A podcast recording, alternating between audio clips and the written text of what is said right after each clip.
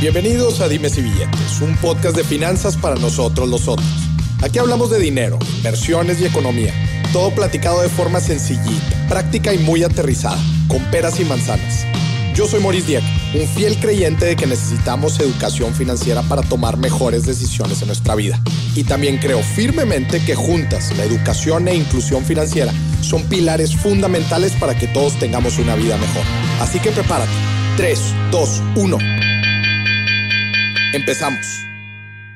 Bienvenidos a otro episodio obligado, obligado para todos los inversionistas inmobiliarios. ¿Me escuchaste bien? ¿Eres de esos que les gusta los fierros, el cemento, los ladrillos? Son, ¿Te gusta este tipo de inversiones? Definitivamente esta, este episodio es para ti porque vamos a hablar de números, vamos a hablar de finanzas, de cómo ver el lado financiero en este tipo de inversiones y obviamente qué acciones podemos hacer nosotros para aumentar, buscar obviamente aumentar la rentabilidad y las ganancias dentro de estas inversiones. Y para hablar de todo esto, estamos aquí con Saraí López de SL Chapa, ¿cómo estás? Saraí, bienvenida, dime si billetes, ¿cómo estás? Hola Moris, muy bien, muchísimas gracias por la apertura, para darnos el tiempo, el espacio para poder estar aquí con ustedes platicando el día de hoy acerca de todo lo que manejamos en cuanto a arquitectura, bienes raíces, inversiones, que la verdad es un tema muy interesante. La neta es que sí, porque lo tienes que combinar, ¿no? Para aumentar el valor de una propiedad y sacarle ahora sí que el máximo provecho. Y me encanta, ahorita platicábamos antes del episodio, que ustedes también apoyan a la gente en el análisis financiero previo.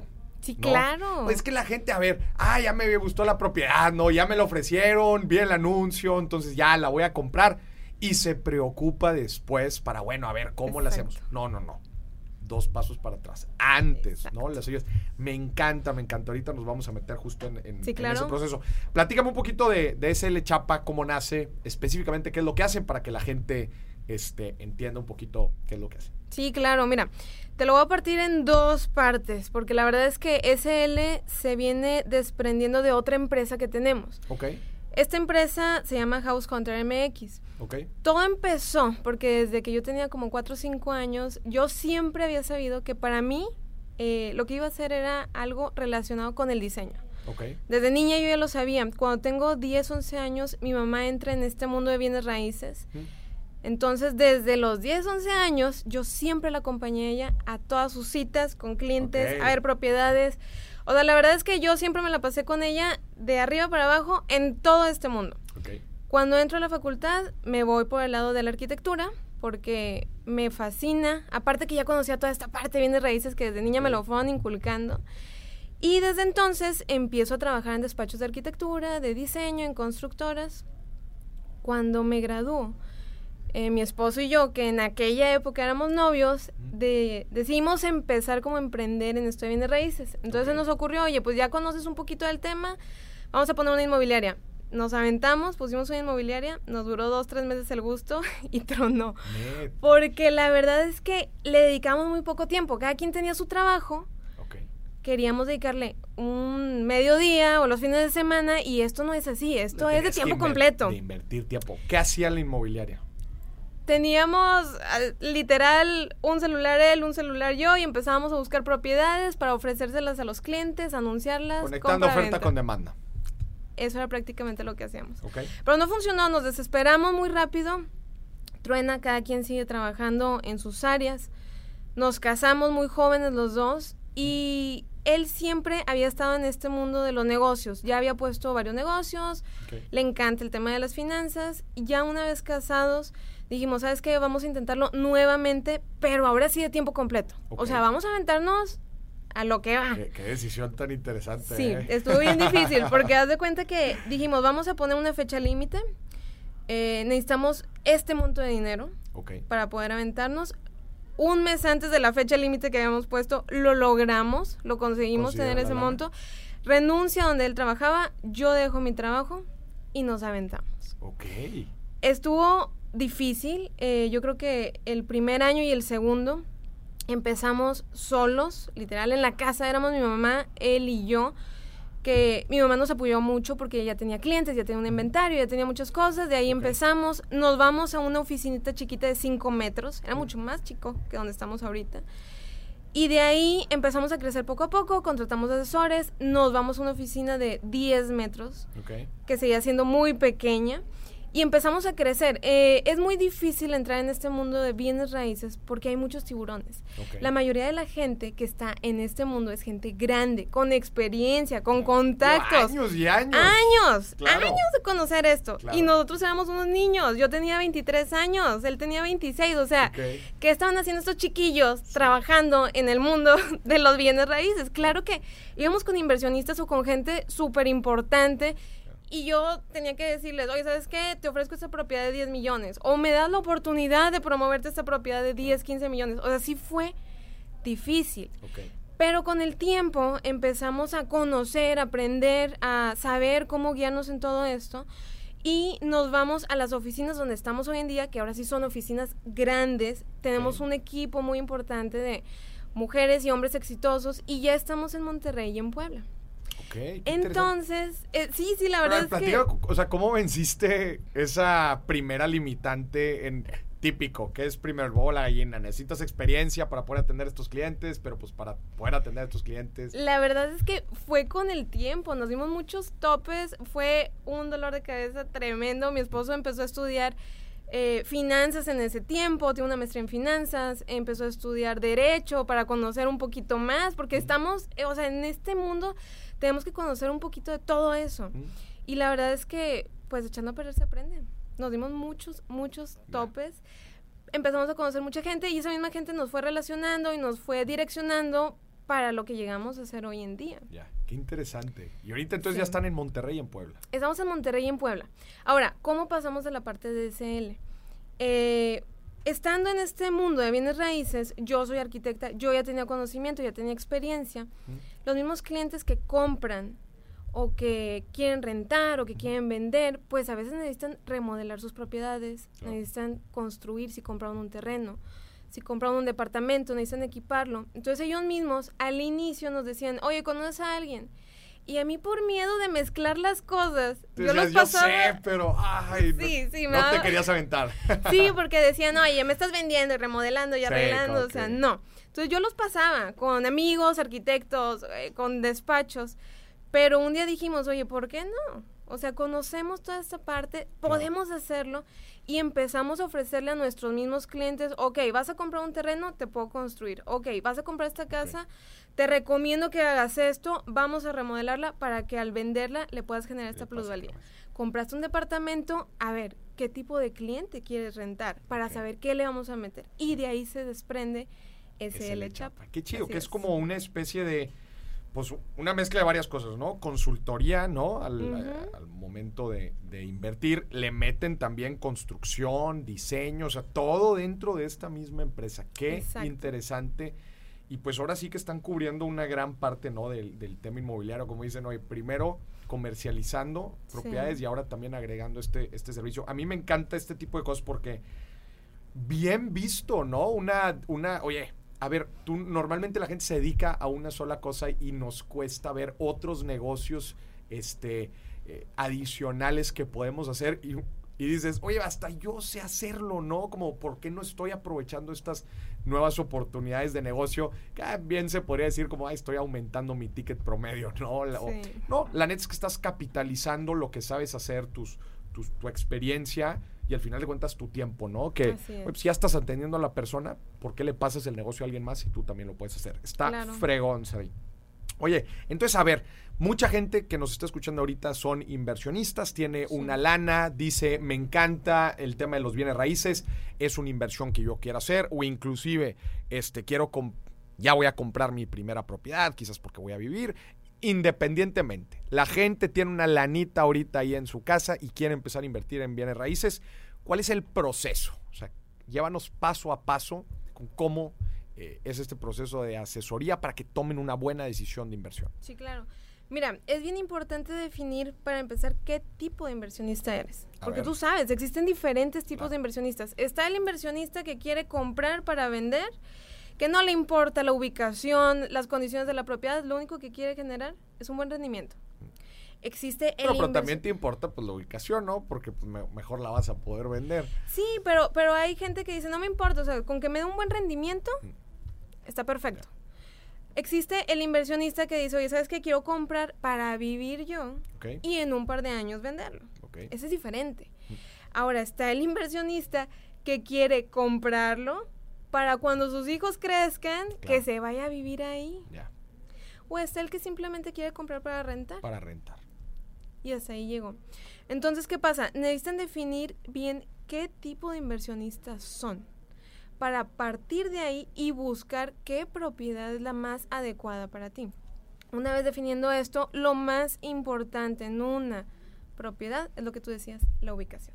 Ok. Esa es la clave. Mm. Si no tienes una buena ubicación, acabó el negocio. A ver, Saray, hay un tema bien interesante ahí con, con la ubicación, porque sí, pues todos dicen, no, pues la ubicación, ¿no? Obviamente, pues es, es lo, lo más importante. Pero también un ojo crítico y un ojo de un gran inversionista, pues, como dicen, oye, pues a posteriori, pues bien fácil, ¿no? Pues cuáles son las buenas ubicaciones ahorita, no, pues esta, esta. Y normalmente, pues en e- son esas ya ubicaciones las que ya tuvieron la plusvalía. Y quizás la, la seguirán teniendo en el futuro, pero ya no como en otras áreas de alto crecimiento que dices, híjola, la típica, ¿no? Que dices, él sí le futurió. Sí. No, no, lo- tuvo ojo crítico. ¿Cómo saber estas áreas de alta detonación, de crecimiento? ¿Cómo saber futuriarle a la ubicación? ¿En dónde comprar? Claro, Bueno, lo que pasa es que tú sabes, la mancha urbana se va expandiendo. claro. Va creciendo la ciudad. Hoy en día, por lo menos aquí en Monterrey, ha crecido mucho en el tema vertical. Y lo que están haciendo es que están concentrando esa parte de la ciudad en el mismo desarrollo mismo. para que la gente no se tenga que desplazar Claro. de un lugar a otro de la ciudad. Pero ¿qué pasa? Necesitas estudiar qué es lo que va a haber alrededor de ese mismo desarrollo. Porque tú puedes comprar afuera de la ciudad, pero necesitas ver si va a haber hospitales, si va a haber escuelas, si va a haber centros comerciales, si va a haber oficinas, porque eso es lo que va a hacer que tu propiedad empiece a aumentar de valor. Claro. Si no, no tiene caso. Claro. Entonces, tratar de analizar un poquito cuáles son los planes a mediano, largo plazo de esa zona, qué tipo de, de estructuras, este, construcciones se van a poner ahí alrededor. Pues obviamente, como dices, ¿no? Claro. Porque eso es lo que va. Ahora, hay veces que a lo mejor la propiedad no tiene la super ubicación, pero para esto hay que entregar un buen proyecto. Si tú tienes un buen proyecto, aunque la ubicación sea pues no muy favorable o a lo mejor está muy lejos de la ciudad, eso es lo que va a detonar que pueda ser una buena inversión, que es lo que están haciendo hoy en día los desarrolladores. Se están yendo a las afueras de la ciudad y están empezando a construir desarrollos urbanos con un buen proyecto que tenga locales, restaurantes, centros comerciales donde la gente no tenga que salir de ahí y eso está haciendo que empiece a tener una mejor plusvalía. Sí, Entonces, claro. man- la mano del desarrollador también es importante del proyecto, Claro. tratar de entender qué es lo que está pasando para ver, pues, a qué a qué estilo de vida, a qué ecosistema, ¿no? Porque también eso es lo que buscan construir, ¿no? Un ecosistema, como tú dices, de oficinas, este, comercial, obviamente donde vivas, etcétera, para que ya no te tengas que estar moviendo. Exacto. Me encanta esa idea. Entonces, a ver, vamos con un ejemplo muy puntual. Oye, bueno, pues yo tengo una lana y quiero poner una propiedad en renta. Vamos a, vamos a, vámonos a ese caso primero, ¿no? Quiero tener una propiedad que me esté generando cash flow de rentas. Tengo una lana, Sari. Ya contesté la primera pregunta. Ahora, ¿por dónde me voy? Ok, una vez que ya definimos el presupuesto que tú tienes para la propiedad, necesitamos empezar a ver qué te va a dar mayor rendimiento. ¿Ok? Defini- definimos qué tipo de inversionista eres, ok. Supongamos que yo soy de las personas que quiere comprar un departamento para rentarlo. Para rentar. Tenemos que buscar en la ciudad cuáles son las mejores zonas. Ahora, como inversionista, el, el- el que se avienta a comprar propiedades en preventa, ya le va a generar una plusvalía Claro. de inicio. Y una vez que ya tienes la propiedad, es súper importante el equipamiento. ¿Qué le vas a meter para poder rentarla?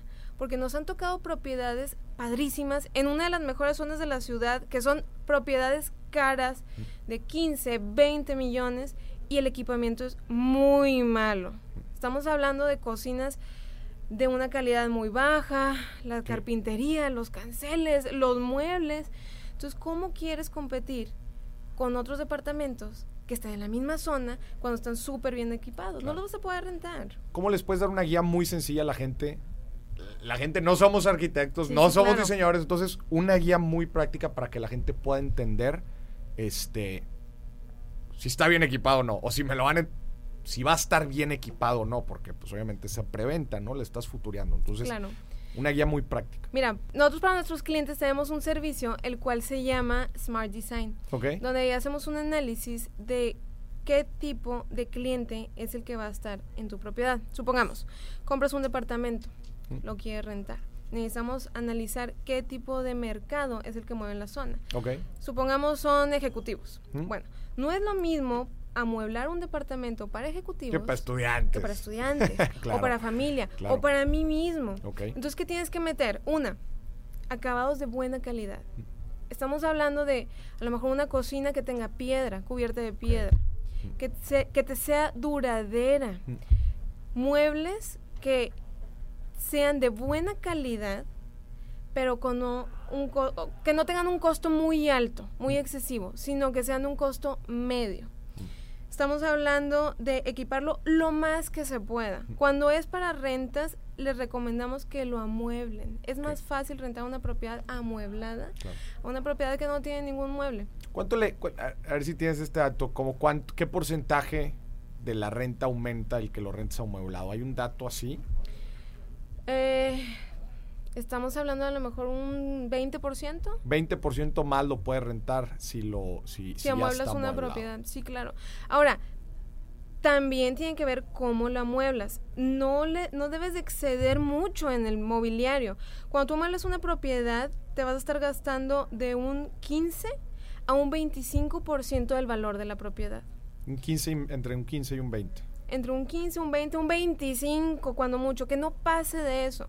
Nos han tocado Del propiedades. valor de la propiedad en Sí, claro. eh, de- eh, al amueblarlo. Sí, claro. Supongamos que Hola, compras... se me hace un chorro.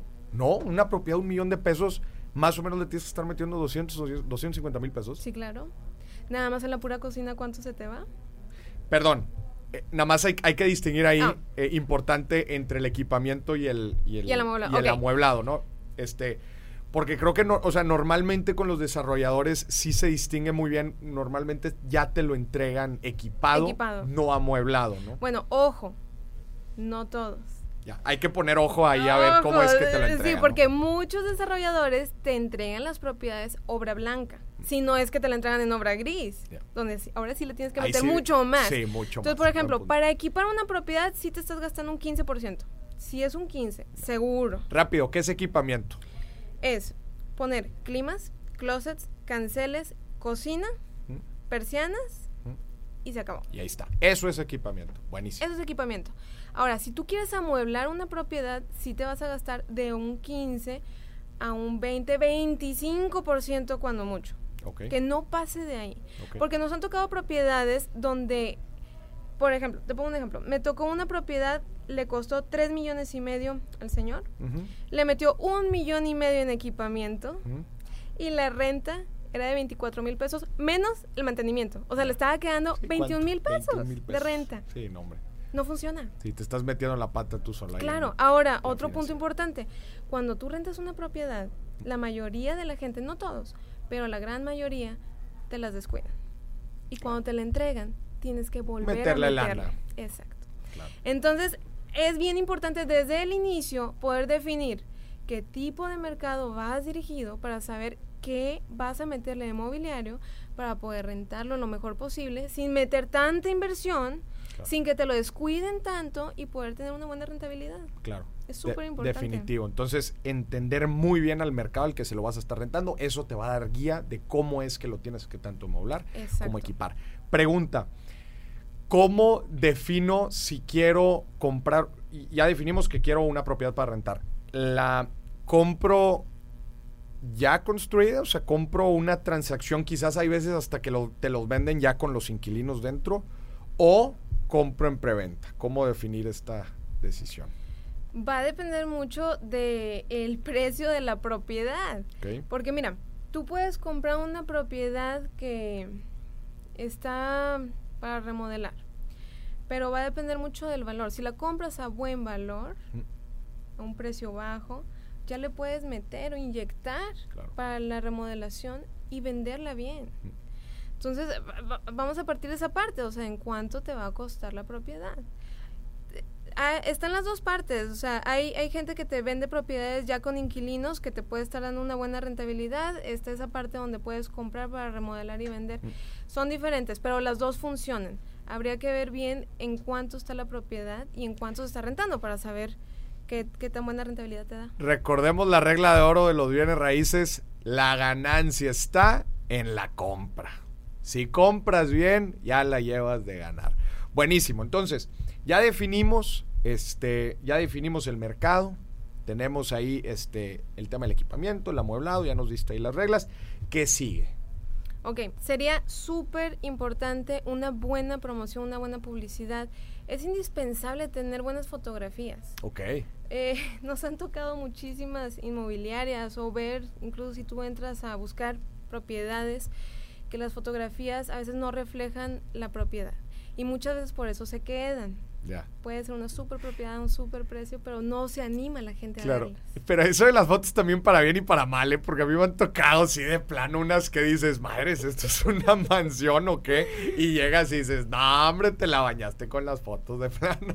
Sí, sí, sí, o sea, puede ser por ambas partes. Por ambas partes. Digo, es algo que le funcionó mucho a Airbnb, claro. tener buenas fotografías para Sí, poder atraer sí, público. definito. Ay, a mí me pasa muchísimo, sí, sí. Pero sí es indispensable para el inversionista, una vez que ya lo tiene equipado, listo para rentarlo, tener una buena publicidad, tener alguna buena inmobiliaria que los asesore legalmente Claro. para poder tener un buen inquilino, que no vayan a tener problemas a futuro. Buenísimo. Entonces, tener buenas fotografías. ¿Y cómo, cómo, qué consejos nos das para, para publicitarla bien? Y obviamente al momento del trato, ¿no? Del, con el cliente que, que otra vez en miras de sacar la mayor rentabilidad posible en nuestro negocio de rentas.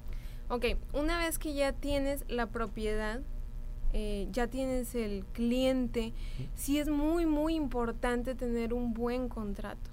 Que tengas una buena asesoría de algún despacho jurídico o de alguna inmobiliaria para que no tengas problemas a futuro. A futuro. Me, me gustaría nada más regresarme dos pasos. Sí. Ustedes tienen mucha experiencia en el tema de comercialización también. ¿Cómo comercializar bien un negocio de rentas? Ok, cuando tienes una propiedad ya para rentarla, pues tener tu propiedad con buenas fotografías en una buena plataforma, puedes ponerla en redes sociales, puedes buscar alguna inmobiliaria que te pueda ayudar en el proceso para que te pueda proteger legalmente y de esa forma, si tú tienes un buen producto, no vas a batallar en colocarlo. Va a ser rápido. Buenísimo. Y ahora pasamos a la parte legal que estabas diciendo, súper importante, ¿no? Sí, es bien importante que se protejan en las ¿De qué nos tenemos que proteger? Ay, tienes que cuidar tu patrimonio. No son cosas... Hay gente que batalla muchísimos años para poder hacerse una propiedad, como para que venga alguien y te la destruya, Mm. para que venga alguien y te la quite, para que venga alguien y te meta en problemas. Entonces, sí tienes que cuidar mucho quién está viviendo en esa propiedad. Conocer, ¿no? A la pro- Conocer Pues yo conozco inquilino. gente también que, que, oye, pues le da, le da la propiedad a los, a los que la van a comercializar y luego, oye, no, pues ya te encontramos inquilino y todo. Ah, no, pues ya está, ¿cuándo firmo? Oye, espérate. Pues, ¿sabes quién La va a entrar? investigación. Sí, oye, obviamente, claro, la investigación. Es el- el- el ir a platicar con ellos, oye, ¿a qué te dedicas? Básico, digo, a mí, a mí se me hace básico, ¿ah? Pero Sí. luego hay gente que, que lo que se desprende demasiado. No, es súper importante, por lo mismo, que estás metiendo a alguien a tu propiedad Claro. Que te cuesta 1, 2, 3, 10 millones de pesos. Y oye, Que el día de mañana serio, ¿no? te lo va a entregar y no sabes Claro. si te lo va a destruir. Claro. Y le vas a tener que volver a invertir, o sea. Entonces sí tienes que cuidar mucho esa parte. No es algo tan sencillo, es un patrimonio que yo sí veo más para proteger. ¿Tienes algunos así detalles en donde, a ver, gente, que no se les vaya a pasar en el contrato? No sé, el, el depósito en garantía, o sea, lo- la- las cosas más esenciales que dices tú que no pueden faltar. Sí, claro. eh, básico, cuando vas a rentar una propiedad, si es equipada solamente, es un mes de renta, un mes de depósito. Cuando son amuebladas, son dos meses de depósito. Buenísimo. ¿Por qué? Porque los muebles cuestan. Claro. eh, tener un fiador o un obligado solidario, poder tener investigación, que el inquilino te pueda demostrar ingresos comprobables, eh, dónde trabaja, su buro de crédito, o sea, que demuestre que es una persona mm, solvente. ¿Qué le vas a confiar tu propiedad? de- Y que, que te, costó, claro, y que te la va a entregar bien, claro, claro. ¿No? Buenísimo. Básico. Ahora vamos a cambiar el escenario un poquito. Buenísimo, ese fue el caminito que seguimos para las personas que quieren rentar su propiedad desde que la compran, ¿no? Ahora hagamos el mismo ejercicio para una persona que quiere comprar, remodelar, aumentar el valor y vender. Y venderla. Tengo una lanita, Saraí, ¿por dónde empiezo? Ok, ya una vez que definiste qué propiedad es la que necesitas, es básico equiparla. Tiempo. O- Es que no sé qué propiedad necesito. Yo nada más tengo una lana y sé que quiero comprar, remodelar y vender. ¿Por dónde empiezo? Ok, empezamos a, dependiendo del presupuesto que tengas, necesitamos empezar a buscar propiedades. Una, volvemos a lo mismo, ubicación, y tenemos que revisar dos cosas cuando es para remodelación. ¿Qué tipo de remodelación le vas a dar? Si la propiedad tiene daños estructurales, no es buena opción. Estructurales ni te metas. Ni te metas, porque le vas a meter muchísimo dinero. Le vas a meter tanto que no vas a generar absolutamente nada. Danos ejemplos de daños estructurales. Supongamos que, eh, por ejemplo, me tocó una casa en carretera nacional, preciosa, hermosa, no se vendía, entramos a ver la propiedad, cuando entro yo a la recámara principal, empiezo a ver una luz al fondo del closet. Y yo decía, ¿de dónde está entrando esta luz si no hay No hay ventanas? ventanas. Tenía una grieta de más de 3 centímetros a lo largo de todo el vestidor. No puede ser. Estamos hablando de que habría que arreglar la cimentación de esa casa. Madre mía, Estamos hablando de muchísimo dinero. claro. No te conviene. Grietas, entonces. No tanto grietas, sino daños estructurales en la cimentación. Ok. A lo mejor losas que se están cayendo. ok. A lo mejor muros que, oye, ¿sabes qué? Interiores, obviamente, que ya no funcionan o que tienen problemas en las columnas o que tienen problemas, o sea, ya más internos, que van a ser muy costosos. ¿Qué sí puedes hacer? Bueno, buscar propiedades que a lo mejor tengas que remodelar, pero con daños muy sencillos. A lo mejor las tuberías ya están viejas.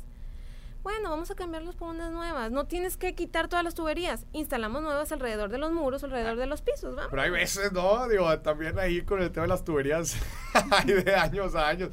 Si vas a tener que quitar un chorro, pues sí te va a salir caro, Habría ¿no? que ver la Habría que ver propiedad. o sea, todo depende de la propiedad. Muy bien. Entonces, tuberías dependiendo, ¿no? ¿Qué otros daños así dices? No, hombre, esto sí los arreglo y se va. Pisos. Pisos. Es básico. Hay veces que los pisos ya están muy viejos. Bueno, pues sabes que vamos a cambiarlo por completo. Ventanas, podemos remodelarlas fácilmente. O a lo mejor que hoy, ¿sabes que Tiene un segundo nivel, tiene un espacio desaprovechado. Vamos a hacer una tercera o cuarta recámara. Tercera no pasa cuarta nada. O sea, se puede hacer. Y eso le va a dar mayor plusvalía a la propiedad. Va a hacer que su valor incremente bastante. Ahora, una vez que ya tienes la propiedad, ya la seleccionaste, ya viste entre miles de propiedades, escogiste una, vamos a ver qué proyecto vamos a poner en ella para poder venderla al mejor precio. Al mejor Entonces, ¿qué vamos a hacer? Modificas principalmente pisos. Ok. Eso es básico. Era justo lo que te iba a decir. O sea, estos que nos vas a decir son como las inversiones clave, detonantes, que, que por el mínimo esfuerzo te van a dar el mayor rendimiento. Exacto. Buenísimo. A ver, ¿cuáles son? Pisos. Si tienen Pisos. pisos. muy viejos, pisos de granzón, pisos cerámicos que ya son antiguos, cámbienlos por pisos nuevos. Pueden poner piso sobre piso, no batallen. Ok. Ventanas. Bien. Es súper importante tener una buena iluminación. Hay veces que las propiedades no tienen buena iluminación porque son ventanas muy pequeñas o porque tienen protectores afuera que te impide tener luz natural. Pongan ventanas grandes, que eso va a hacer que le dé más amplitud al espacio. Entonces, cuando el cliente entre, se va a sentir en un espacio más grande, Más de lo que es. Claro. Pintura, básico. Pintura. Pinten las propiedades y por favor de los tonos más claros que se puedan. Si pueden usar el blanco, blanco. No pongan tonos amarillos, eh, colores rositas, morados. Cero, cero, cero, Cero. cero. Váyanse por lo por, por tonos neutros y lo más blanco posible.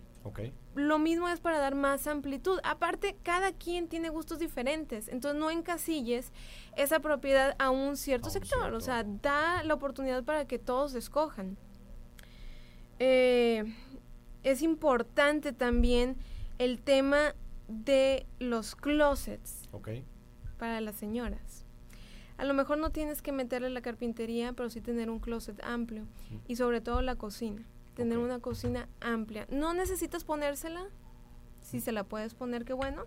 Pero sí necesitas tener esos espacios lo más grandes posibles. Esto es en remodelación. En remodelación.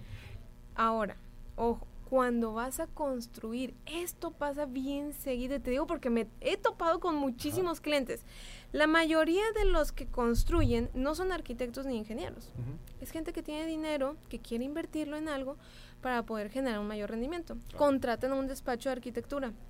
Hay muchísimos en el país. Hay gente muy buena. O sea, en pocas palabras tú dices, no te la avientes tú, porque eso pasa mucho, ¿no? O sea, a ver, el mismo inversionista dice, a ver, pues tengo un presupuesto de tanta lana, yo me contrato a mi persona de confianza, que sé que esa persona pues, se va a traer a su gente y vamos a empezar. Tú dices, na, nice, zapatero a sus zapatos, Exacto. ¿ok? ¿Por qué? Porque tú tienes que tener un buen producto para poder venderlo. Si no, ahí se te va a quedar años. Ok. Entonces, ¿qué pasa? Lo más importante en una propiedad es la distribución. Si tú tienes una mala distribución, eso no lo vas a poder modificar. Si tú tienes malos acabados, los puedes cambiar. Tú puedes cambiar el piso, puedes cambiar las cortinas, puedes cambiar las puertas, pero una mala distribución no la vas a poder modificar por nada del mundo. Claro, es, es, me encanta esta recomendación porque yo he entrado a dos casas que tienen exactamente, es exactamente el mismo terreno, tamaño de terreno. Igual son dos casas con cocheras de una forma muy similar y adentro igual, dos pisos. Entras a una y es impresionante cómo dices, pues ok, el tamaño. Entras a la otra, dices, este es muchísimo más grande. No, es el mismo espacio mejor aprovechado, justo como lo estás diciendo. Exacto. Hay, te voy a platicar. Hay un fraccionamiento aquí en las afueras de la ciudad. Es muy buena zona. Mm. Excelente.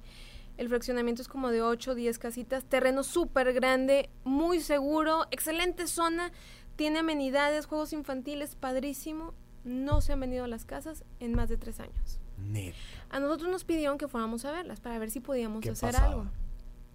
Tiene buen diseño en la fachada, pero una vez que entramos, la distribución es Horrible. muy mala. La cocina es muy pequeña, sala comedor es muy pequeño, el patio es enorme, Híjole. las recámaras todas son irregulares. No puedes modificar eso. O bueno, sí lo puedes modificar, pero te saldría muy caro. Y estamos hablando que está en una de las mejores zonas de la ciudad, Mm. que ahorita es el boom para comprar en ese lugar. Entonces, ¿qué pasa?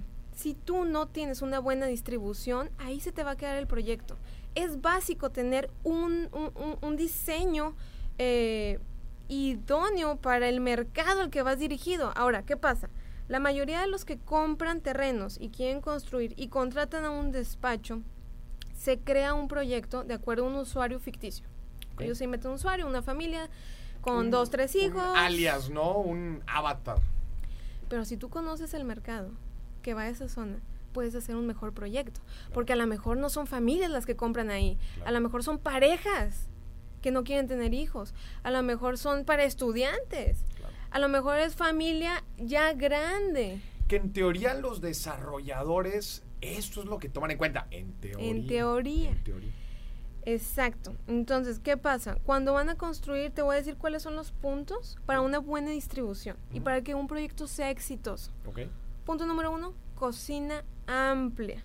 Eso es algo que nos encanta a las Claro, mujeres. Claro, sí, ¿no? ¿Y quién es el que decide? La mayor parte La de las veces al comprar es la mujer. O sea, en todos nuestros clientes la que decide son las mujeres. Claro. Entonces, cocina amplia, sí o sí. Sí o sí. Aunque la señora no vaya a cocinar, ella quiere una cocina grande. Claro. Porque le va a gustar estar ahí desayunando, comiendo y cenando con sus hijos, con las amigas, con todo el mundo. Y son de los lugares donde más tiempo pasamos. pues, Ahora, tener la cocina amplia, más no te estoy diciendo que la equipen. Porque ese es un factor que hace que las propiedades se queden. Las mujeres, la mayoría de las veces, nos encanta dar la contra. Entonces, si ponen la cocina negra, yo voy a llegar y voy a decir, es que la quería blanca. O si la ponen blanca, voy a llegar y voy a decir, es que la quería roja. Entonces, ese es un detalle muy particular que al cliente final le gusta escoger. Entonces, si no la ponen y se la dan de opción para que elija el color la señora, mejor. Créanme que va a estar súper fascinado el cliente. Eh, el segundo es tener estacionamientos mínimo para dos o tres autos. Sabemos que la tendencia va a que con el tiempo ya vayamos utilizando menos el carro, pero hoy en día las familias tienen por lo menos dos o tres autos para la mamá, el papá, uno de los hijos, conforme van creciendo, pues cada quien quiere su coche. Pero la, muchas veces las propiedades nada más les ponen uno o dos carros y por eso también se quedan ahí detenidas. No se venden. Si puedes, ponle tres eh, eh, estacionamiento para tres autos, mucho mejor. Eh, tercer punto, bien importante, que cada recámara tenga su baño. Cada recámara con. Sí se puede. Sabemos que hay veces que los espacios no dan para tenerlo, pero si se puede, por favor, que cada una de las recámaras tenga su baño. Es algo esencial que el cliente solicita. Y por último, un walking closet grande, amplio. Esto le fascina. ¿Ese lo pida? las mujeres, claro. Bueno, también, sí, sí, sí, es cierto. Nos han tocado hombres que quieren closets grandes. Pues pero esto enamora a la señora. Puede tener la cocina bien fea, puede tener el patio pequeño, pero si el walking closet es grande, ya se enamoró. Eso es básico. Me encanta, me encantan estas recomendaciones. Saray, y volviendo al tema de la remodelación, ¿como qué porcentaje podríamos aumentar en promedio este, con, sin daños estructurales? Sí, claro. Con, con las recomendaciones ahorita que nos decías de piso, cocinas, ventanas, ¿entre qué rango de porcentajes podríamos aumentar el valor de la propiedad? Nada más para que la gente sí, claro, hasta un 20-25%. 20-25% metiéndote en cosas clave de la propiedad. Mira, el cliente final no quiere batallar. Claro. Entonces, entre mejor le entregues la propiedad, donde menos tengan que meterle, pintura, trabajadores, albañiles, mejor la vas a vender. Una propiedad tarda en promedio para venderse de 3 a 6 meses. Pero si tú tienes una propiedad bien equipada, con un buen proyecto, remodelada, con todos estos indicadores, créeme que lo vas a vender mucho más rápido. Va a ser más fácil de colocar. Este, los hombres son mucho más prácticos que las mujeres. Nos han tocado hombres que entran a propiedades que están muy malas, desgastadas, deterioradas, y ellos ven un potencial en eso, pero las mujeres no.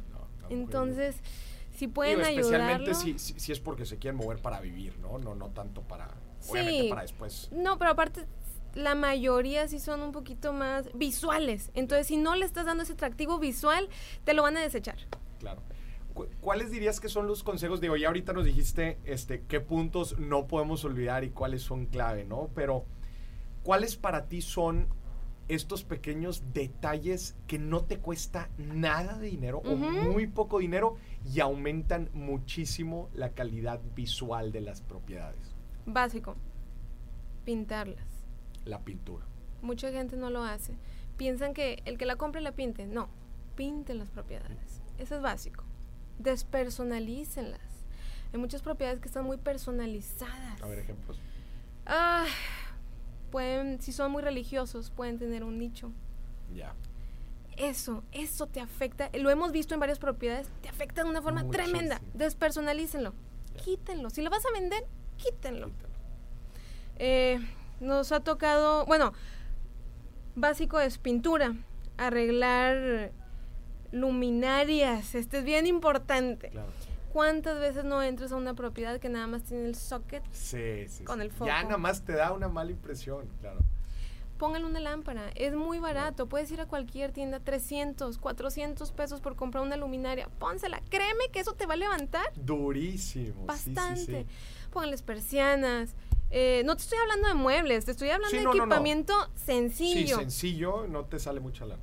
Arreglen las puertas si la cocina tiene detalles, a lo mejor en las puertitas, cámbienlas por unas nuevas. O sea, son cosas básicas. Eh, el patio, arreglen el jardín, decórenlo, que sea atractivo visualmente. Eso te va a ayudar para que tu propiedad se coloque por encima del resto. Porque no va a batallar el cliente al momento de entrar. Va a decir, me voy con mis maletas y ya llegué. A diferencia de cuando tengo que llegar y tengo que arreglar. Sí, sí, claro, la gente quiere entrar directo. Sara, ¿y cuáles son eh, las cosas que normalmente ves tú que se ven viejas rápidamente? Nos ha pasado a todos, entramos a casas y decimos, qué casa tan moderna. O nos ha pasado, entramos y vemos, este, pues ya, esta quizás ya es de otras generaciones. Y Sí. sé que muchas veces son detallitos muy simples, este, que hacen esta sensación. ¿En Sí. qué nos tenemos que fijar para que nuestra propiedad no se vea una propiedad vieja? Ok, molduras. ¿Ok? Hay muchas propiedades que tienen muchas molduras. No estoy en contra de ellas. De hecho, ahorita se están empezando a utilizar nuevamente, pero son diferentes a las de hace 15, A las 20, de hace 30 15. años. Entonces, todas las molduras que ponen en los techos En los o que techos. ponen en algunas columnas o en algunas ventanas, Claro. despídanse de ellas. Tirol planchado en las paredes. Hace 15 años se utilizó mucho. El tirol planchado son esas bolitas pequeñas o esa textura que está en los muros los que muros. antes eh, los arpeaban en todas las paredes, y se- pintaban encima de eso. Se ve viejísimo. Se ve sí, viejo, sí, te guarda polvo, se ensucia mucho. Despídanse de eso. No es caro volver a enyesar la propiedad. Claro. Es complicado cuando vives ahí porque es un mugrero O sea, tremendo. Pero no es caro. Entonces, si Y puedes hacerlo, es mejor. Y muchas veces no queremos hacer esas remodelaciones porque nos imaginamos, pues se va, a em- se va a empolvar. todo". A ver, ya la vas a vender, ¿verdad? O sea, ya empieza ese proceso. Buenísimo. ¿Qué más? Eh, arreglar los baños. No sé cuántas veces te ha tocado ver baños con azulejos de esos de Sí. 15 centímetros, 20 centímetros viejos, color verde menta, Igual el color... excusado, el lavabo. Ay, sí, cámbienlos, cámbienlos por algo nuevo, métanle piso. Y entre más grandes sean los formatos de los pisos, mejor. Un 60 por 60, 80 por 80, entre más grande se va a ver de mejor calidad Claro. el espacio. Eso te va a ayudar a que tu propiedad eh, pueda tener otro nivel por encima de las demás. Claro, buenísimo. Entonces, estas recomendaciones para la gente pongan mucho, mucho ojo, porque sí, ¿cuánto crees que le, o sea, le, le quita algo de valor a la propiedad? De- nada más la simple impresión de decir, pues esta casa ya está vieja, le voy a tener que yo meter ese tipo de cosas. Y hay veces, aunque son tan sencillas, seguramente te ha pasado, son cambios muy sencillos, pero a la gente ya nada más con ver que le tiene que hacer algunos cambios, ya eso, eso. No, Sí, claro. muy diferente si ves otra propiedad y dices, esta propiedad no le falta nada, está perfecta, está al punto. Sí, por lo mismo que estás llenando ya tú esa, e- e- esa parte que necesitan. La mayoría no tiene tiempo. No tiene tiempo para estar remodelando, para estar arreglando cosas. Quieren llegar a un lugar donde ya puedan habitarlo y disfrutarlo. Claro. Ahora, a- ahora con la pandemia eh, ha ayudado a que la gente se haga más consciente de su entorno. No sé si se han fijado, pero durante todo este año que mucha gente estuvo encerrada al 100%, se dieron cuenta que, ah, caray, mi casa no está tan bonita como yo creía. Sí. Tengo que trabajar Pues es aquí que en un espacio pasabas- pequeño, claro. ¿Cuánto tiempo pasabas antes en tu No, casa? Y nada más pasas- llegabas a dormir. Llegabas a dormir, claro. Y ahora dices, oye, pues me encantaría hasta también un área de trabajo aquí, ¿no? Un- una oficinita o algo, claro. Entonces se ha hecho mucho más consciente la gente de que sus casas necesitan eh, estar mejor equipadas o tener una, mm, un mejor diseño, una remodelación. Y desde el año pasado ha aumentado mucho esta parte. De hecho, tuvimos una plática hace poco con un notario que nos decía, el año pasado fue el mejor año que he tenido para venta de propiedades. Impresionante. Y nosotros tuvimos muchísimo trabajo para remodelaciones, porque la gente se hizo más consciente de su entorno. Oye, si voy a estar aquí encerrado todo el día, Claro. necesito que esté agradable. Claro, qué chido. Y a ver, entonces ya le metimos mano a la propiedad, ahora sí creemos que ya estamos listos. ¿Qué sigue? ¿Cómo la comercializamos? ¿En qué nos tenemos que fijar? Etcétera. Ok, una vez que ya tienes la propiedad lista, vamos a lo mismo. Yo te recomiendo fotografías, vete a los mejores portales que hay hoy en día, públicala en redes sociales y vete a una inmobiliaria. No batalles. Muchas veces la gente quiere comercializar sus propiedades y se topa con muchos problemas. Les recomiendo que sí se busquen a algún especialista que les pueda ayudar en la colocación de la propiedad. Claro. Además por seguridad. También. ¿Qué opinas de la gente que dice, no, no, yo la vendo porque me quiero ahorrar ese Es la famosa comisión? Pero a ver, ¿por qué crees que siempre, que sí nos tenemos que apoyar de un profesional? Ok, esto es básico. Principalmente es por seguridad. Ok. Cuando tú vendes una propiedad, tú no sabes quién está entrando a esa propiedad. tú no sabes cuáles son sus intenciones, si realmente quiere ir a ver la propiedad o está buscando otra cosa. Entonces, cuando tú vendes una propiedad, el que está entrando sabe que tú vas a tener 2, 3, 5 millones de pesos. Seguridad es básico. Al momento de que tú no das la cara, sino alguien más la está dando por ti, no saben quién es el propietario. De esa forma tú te proteges hasta el día de la firma. Y si no quieres aparecer el día de la firma para que no te conozcan, no necesitas estar ahí. Entonces, principalmente seguridad. Segunda, hoy en día ha cambiado mucho el mundo inmobiliario. No es como hace 15, 20 años que a lo mejor se, la gente se anunciaba en el periódico, ponía sus letreros afuera y vendía la propiedad muy fácil. Hoy en día las redes sociales, la tecnología ha ido cambiando todo este entorno. Entonces, si tú no conoces de este mundo tecnológico, ¿cómo vas a promocionarla? Hay mucha gente que viene de fuera a buscar propiedades, no va a estar dando vueltas en la colonia viendo a ver si hay un letrero. Van a entrar en internet en el explorador y van a poner, busco casa en Puebla, busco casa en Hidalgo. Y lo que les aparezca ahí es lo que van a ir a ver. Así es básico. Entonces es más fácil colocar la propiedad de esta forma. Claro, buenísimo. Saraí, qué chidas recomendaciones, qué chidos consejos. La verdad es que nos has dado un chorro de carnita ahorita para todos los inversionistas o gente que ya tiene propiedades y que las quiere colocar para que lo haga bien y en verdad tenga éxito en su negocio. Me gustaría, por último, que nos des tres errores típicos así de alerta roja para, para, para alertar a la gente al momento de hacer una inversión inmobiliaria. Lo que hayas visto, así que dices, esto es lo que siempre y siempre y siempre hacen mal. ¿Cuáles nos dirías que son? Ok, principal error, ubicación. Mucha gente agarra malas ubicaciones, construye proyectos muy imponentes, muy grandes, pero por la ubicación que tiene, ahí se le quedan. no las vende. Que aquí el consejo es analiza bien eh, la mancha urbana, hacia dónde está creciendo, los proyectos que se van a construir alrededor, pues para que no le falles. Claro. Segundo, el desarrollador o el constructor. Conoce a quién le estás comprando. ¿Por qué? Porque hoy en día todo el mundo quiere desarrollar, todo el mundo quiere construir, pero muchas veces quedan muy mal porque no tienen el conocimiento o no son empresas estables. Entonces necesitas conocer bien a quién le estás comprando. Y punto número tres, tener un buen proyecto. Muchas veces hacen los proyectos muy personalizados o los hacen en base a recomendaciones de amigos, conocidos, pero no tienen un buen proyecto realizado por un experto. Y eso hace que tu propiedad se pueda quedar ahí y no venderla. Y no venderla. Saraí, qué fregón episodio, qué fregón. Si alguien de los que nos está escuchando está interesado, interesada en comprar una propiedad, vender una propiedad, remodelar, hacer un proyecto de inversión, ¿cómo los puede contactar? Claro que sí, mira, te paso nuestras redes sociales. Nos pueden encontrar tanto en Facebook, Instagram, TikTok como SL Chapa Arquitectura. Igual en las mismas redes sociales como House Hunter MX. House Hunter MX para toda la parte de comercialización y SL Chapa para todos estos proyectos de arquitectura, remodelación, etc. Ahora, si a alguien le interesa o está a punto de comprar una propiedad, tiene dudas, no sabe, oye, me animo, compro, pueden escribirnos, enviarnos un DM a cualquiera de nuestras redes y con gusto, de forma gratuita, los podemos asesorar para que tengan una buena inversión. Claro.